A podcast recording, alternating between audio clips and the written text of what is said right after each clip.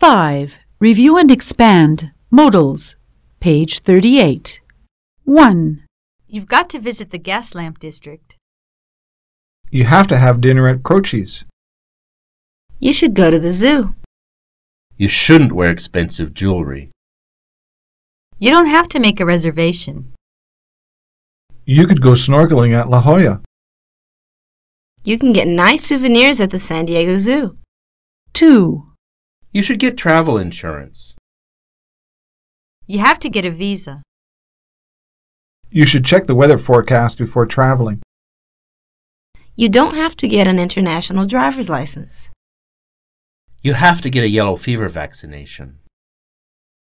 You should check the exchange rates at different places.